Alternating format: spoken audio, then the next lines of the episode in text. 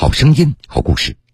各位好，欢迎您在半点之后继续来收听铁坤所讲述的新闻故事。反诈联盟，这是由一群曾是诈骗的受害者和热心参与反诈宣传的人士自发形成的线上组织。它好像是一条线，线的一头是反诈成员被骗的过去。线的那头是等待救助的电诈受害者，每一位参与反诈的成员都被这条线牵住，在拉动线的同时，他们也得以慢慢的走出阴影。就这样，反诈成员和受害者完成了彼此间的双向救赎。被骗后，他们开始反击。铁坤马上讲述。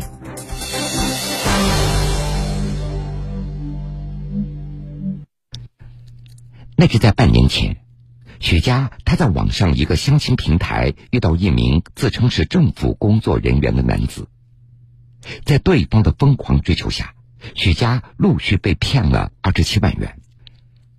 作为一名金融从业者，许佳觉得自己平时也足够警惕和小心了，怎么还会落入杀猪盘这个骗局呢？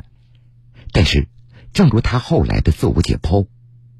我们并不像大众所说的那样，因为愚蠢或者贪婪而受骗，只是因为正巧遇到了那个戳中自己的剧本和人设。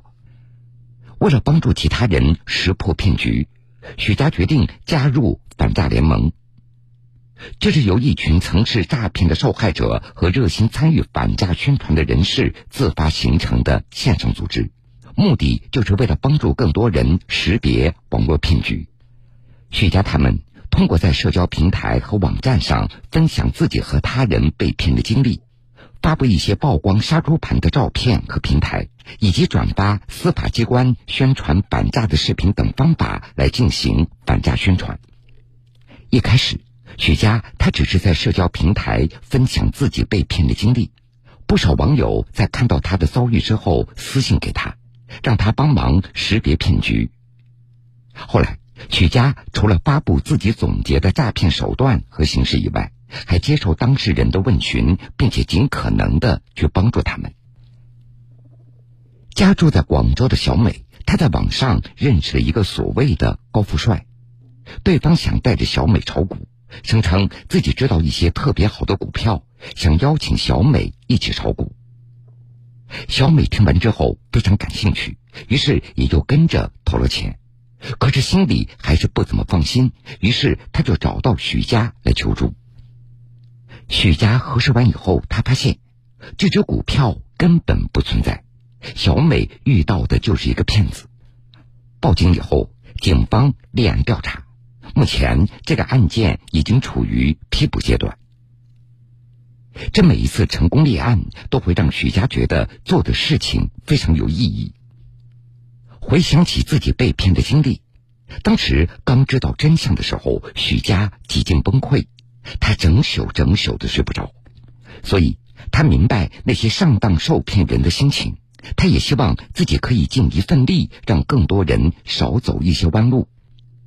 在反诈联盟里，和许佳有着同样遭遇的还有单亲妈妈苏凌云，她遇到的是一名外貌和工作都十分优秀的离异男子。虽然当时也有所防范，但是还是抵挡不住对方的甜言蜜语。苏凌云掉进了陷阱里，他被对方骗走了十万元。今年十月初，有人向苏凌云求助，让他帮着自己的一个朋友来摆脱骗局。苏凌云了解到情况以后，立马联系了警察和反诈中心的工作人员。谁知，等警察和工作人员上门以后，被骗的人却拒绝承认自己被骗了。对此，苏凌云也非常理解。用他的话说，有时候当事人不是不知道自己被骗，只是他们已经不敢也不愿意从梦中醒来，因为他们怕承认真相以后，心理防线会因此彻底崩溃。作为过来人，我需要拉他们一把。现在。苏凌云几乎每天都会在午休或者晚上等孩子睡着以后，花两三个小时去回复网友的私信，学习反诈知识以及整理反诈资料。许佳也有相同的感受，有时候心情低落，他就会在受害者互助群里发一句可以代表心情的话，很快便有群友发来消息安慰他。看着这些留言，许佳的心里非常温暖，因为自己不再是一个人。其实，像许佳、苏凌云这样投身于反诈宣传的受害者不在少数。随着网络诈骗越来越活跃，各个网络平台也都积极展开反诈行动，通过成立反欺诈专项工作组。加强站内预警防护、发布风险提醒等方法，来集中整治站内的诈骗行为。但是，即便如此，仍然有相当多的人还是上当受骗。因此，为了帮助更多人识别网络骗局，越来越多自发形成的反诈联盟出现了。他们活跃在各个社交平台和网站之中，分享自己受骗经历的同时。也帮助当事人识破正在经历的诈骗，他们日复一日来寻找曝光、举报骗子，也有人试图去帮助那些被骗到国外的当事人返回到国内。二零二零年，李九明无意当中看到一则新闻：一名小伙子被境外诈骗公司勒索，公司要求他的家属来赔付，这赔付的内容是五花八门，包括。地板磨损费、空气损耗费、键盘磨损费等一系列看似荒唐的费用，并且还表示收到钱才能把人给放走。可是，即便家属把钱给交了，诈骗公司还是不肯放人。这些犯罪分子居然如此灭绝人性！愤怒之下，李九明也就加入到境外反诈的行列中。其实，李九明他也曾经遭遇过电信诈骗。在读大一的时候，他的母亲就接到一通电话，说李九明得了脑瘤，需要母亲赶紧汇款。幸亏李九明的姐姐及时提醒母亲打个电话和李九明本人来确认，这才没有落入骗子的圈套里。因为分享的内容做的比较真实。李九明在社交平台上也拥有了不少的追随者，有空的时候，他还会开网络直播，让直播间里的人分享自己的受骗经历，或者他们从国外逃回来的经过。李九明之所以这么做，就是希望能够用这样的现身说法的方式来告诉其他人，不要随便去境外公司。通过这样的宣传。李九明已经从源头上阻止了多起刷单、跑分等相关的犯罪行为的发生。利用自己做外贸生意的人脉资源，李九明他有更多的营救的渠道。可是，即便如此，真正营救回来的受害者可能不到万分之一。曾经有一位母亲联系李九明。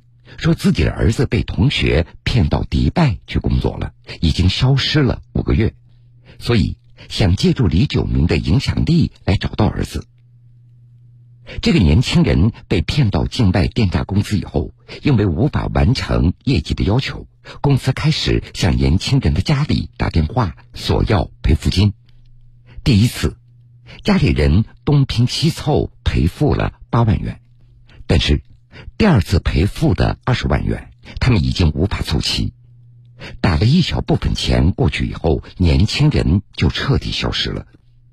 不幸的是，李九明通过当地华人群商会组织打探到，这个年轻人可能已经死了。同样，以境外反诈为主的丽莎，平时在联盟里，她主要负责心理疏导的工作。也就是安抚受害者的情绪，帮着他们疏导压力。除此之外，丽莎还要处理很多棘手甚至是命悬一线的紧急的情况。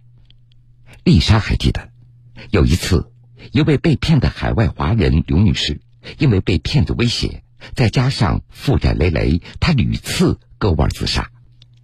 有一天，刘女士在家中给丽莎所在的组织打电话。说自己活不下去了，要自杀。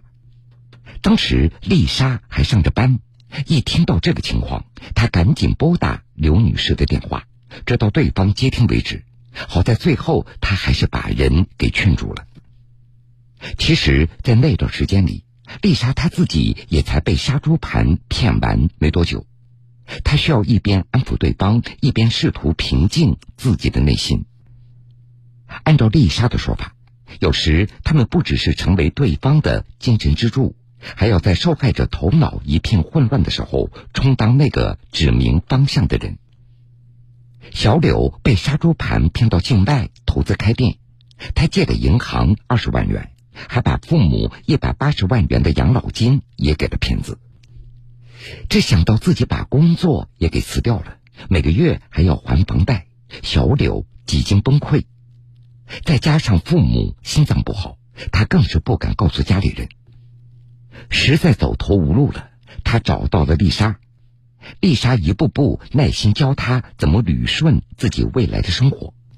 后来，小柳向哥哥借的钱，把父母被骗的养老金给补上了，并且还找到了一份薪水待遇不错的工作。慢慢的，也就把剩下的债务给还清了。丽莎，她也遇到过那些负债累累或者情绪不稳定的受害者想要自杀，救不回来的时候，丽莎的心也会觉得非常的心痛，她的情绪也会突然的崩溃。丽莎还提到，很多年轻人家庭条件不怎么好，受教育程度也不高，一时听信传闻就抱着不切实际的幻想到境外公司去打工，但是。因为根本不了解当地的真实的情况，陷入了黑暗的漩涡当中，这同样也让他感到难过。反诈联盟，这是由一群曾是诈骗的受害者和热心参与反诈宣传的人士自发形成的线上组织。它好像是一条线，线的一头是反诈成员被骗的过去。线的那头是等待救助的电诈受害者，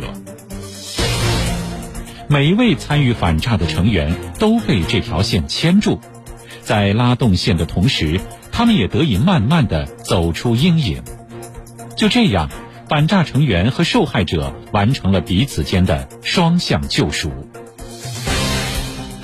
被骗后，他们开始反击。铁坤继续讲述。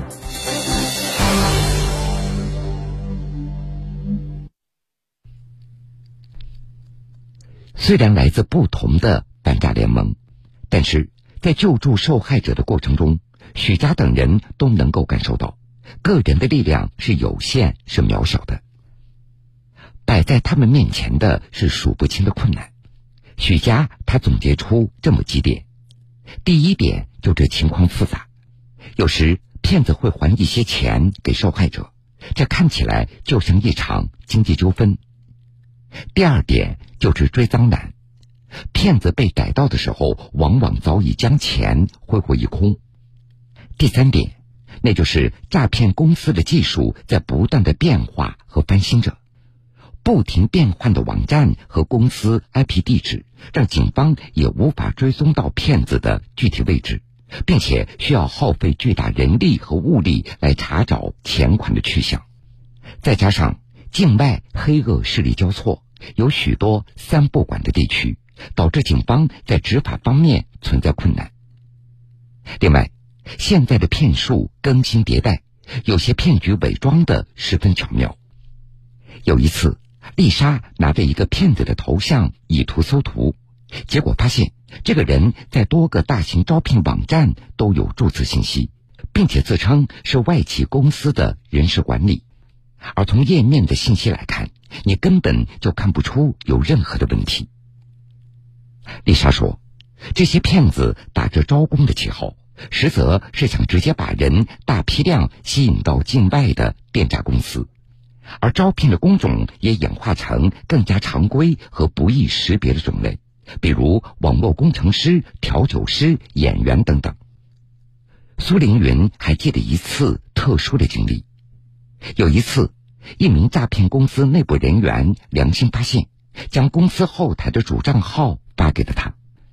通过登录账号，苏凌云看到了整个诈骗公司的情况，里面清楚罗列着公司的内部管理方式、人员情况以及诈骗客户的不同分类。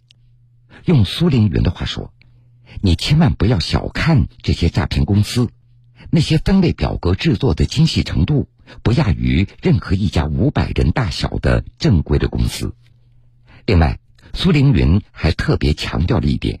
那就是自己与受害者家属的沟通成本太高了。这些家属为了给受害者筹钱，已经是倾家荡产，而境外电诈的救赎周期又很长。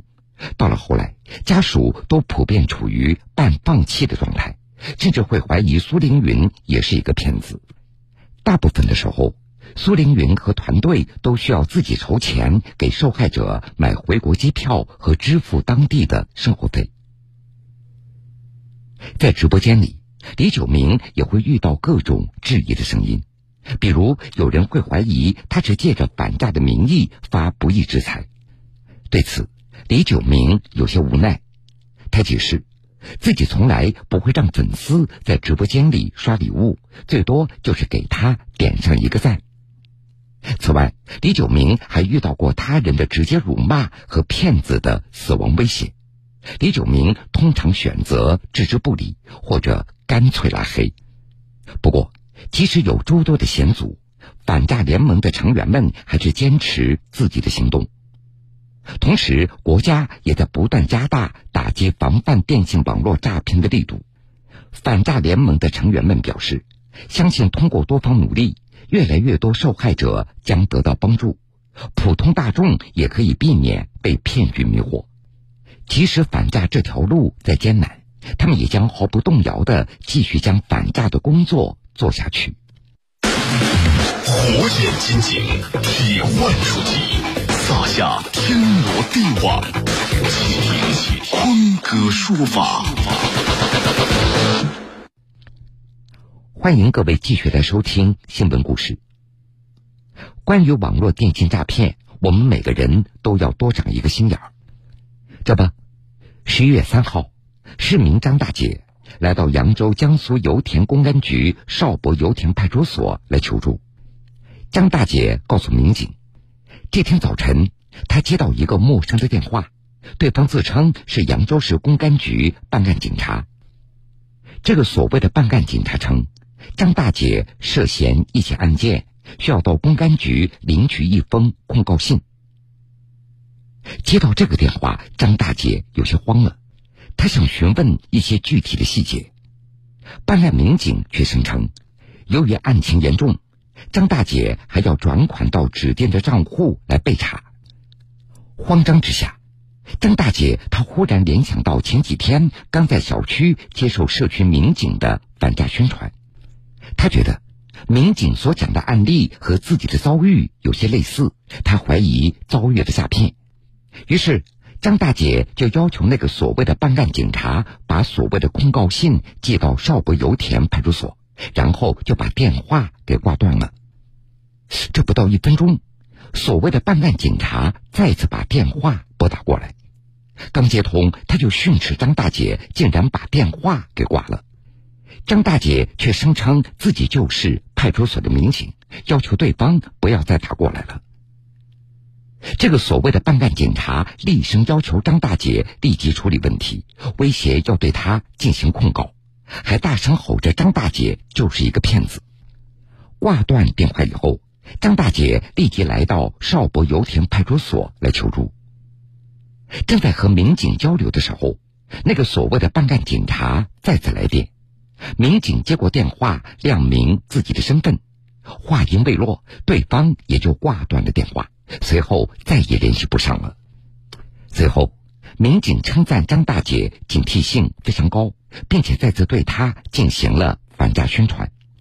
张大姐笑着称：“第一次遇到诈骗，反倒成了骗子口中的骗子。今后一定会提高警惕，遇到问题及时向警方来求助。”今年四十九岁的徐生宇。是苏州吴江镇泽派出所的一位民警，他从小就喜欢评弹，是一个资深戏迷。最近，他创作的评弹《养老诈骗共防范》，将防范诈骗的要领写成唱词，唱给老人听。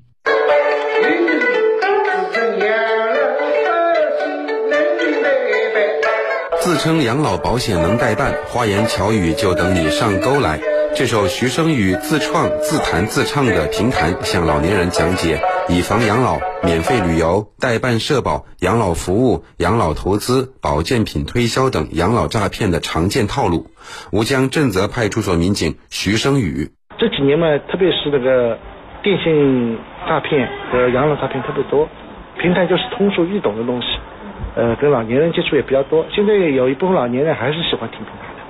呃，大部分人还是比较吃定，也受众也比较多的，这是。我想这个正好我也会，呃，这个通过这个人来宣传，呃，也是让他们潜移默化吧，呃，提高一下警惕。徐生宇曾获个人三等功、苏州市优秀民警等荣誉，同时他也是一名评弹爱好者，现为中国曲艺家协会会员、吴江区曲艺家协会副主席。从警二十多年来，徐生宇创造了大量扬社会正气、颂公安英模、抒家国情怀的评弹作品。徐生宇，纸质宣传嘛，老年人说这两个字也是他们也不看，呃，也知道，也听了之后忘记了。比方说他们因为这评弹嘛比较，说实话。呃，是有一个趣味性的，呃，呃，因为我们唱的曲调呢，都采用了比较朴素的这种曲调，那么就是朗朗上口，或者听了之后，哦，这倒记得的，呃，上面上一次我听到过这个事情，呃，就是心里有一个底，就是，呃，有一个有要有个意思，就是。前不久，苏州市民张女士遭遇电信诈骗，差一点上当，幸亏他遇到苏州外国语学校高三学生刘博洋。他这才护住了自己的钱袋子。当天下午，刘博洋在苏州太仓南洋广场肯德基就餐时，一位七十岁左右的老人坐在他旁边。我突然听见我右边有一位老太太在跟一个人打电话，然后他打电话的时候在说，提提到了一些金钱交易，并且数目还比较大。这位老太太便是张女士，她正坐在角落聊得入迷，还时不时用本子做笔记。这一系列举动引起了刘博洋的注意。那老奶奶有提到一些，就是比如说你往前面，你往里面投钱，不断的投钱，像投三百万，它可以变成三千万；你再投三千万，它会变成三个亿。就是你把本金投进去，然后会不断的给你产出利润。我就觉得说这个带有很明显的诈骗性质，因为应该没有这种天上掉馅饼的事。低投资高回报，让刘博洋想起了学到的反诈宣传，他当即判定老人正在遭遇电信诈骗。于是他立即走到外面拨打了幺幺零报警。接到报警后，太仓城中派出所民警立即赶到现场，找到了当事人张女士。城中派出所副所长陈斌兰啊，在这边呢，在参加一个腾讯会议。那么，当我查看了阿姨手机里的这些群里的这些人，发现呢，全来自呢全国各地。听到手机里的这种声音以后呢，我就感觉这肯定是一个诈骗会议的视频。因为刘博洋的警觉和民警及时赶到，张女士并没有遭受经济损失。随后，民警又耐心向老人宣传了此类诈骗的常见套路和手法，提醒他高额回报不可信，帮他退出相关群聊，并安装了国家反诈中心 APP。目前，警方已为刘博洋申报了见义勇为专项奖励。那这只是我能做的一些小事而已，大多数人可能都会去选择帮助那位老太太。好的，各位，感谢您收听了这个时间段铁坤所讲述的新闻故事。如果想回听以往的新闻故事，请各位在大蓝鲸客户端点播铁坤讲故事。节目的最后，铁坤在南京向各位说一声晚安。晚安，愿长夜无梦，在所有夜晚安眠。晚安。都有人陪伴身边，想说的话都没有。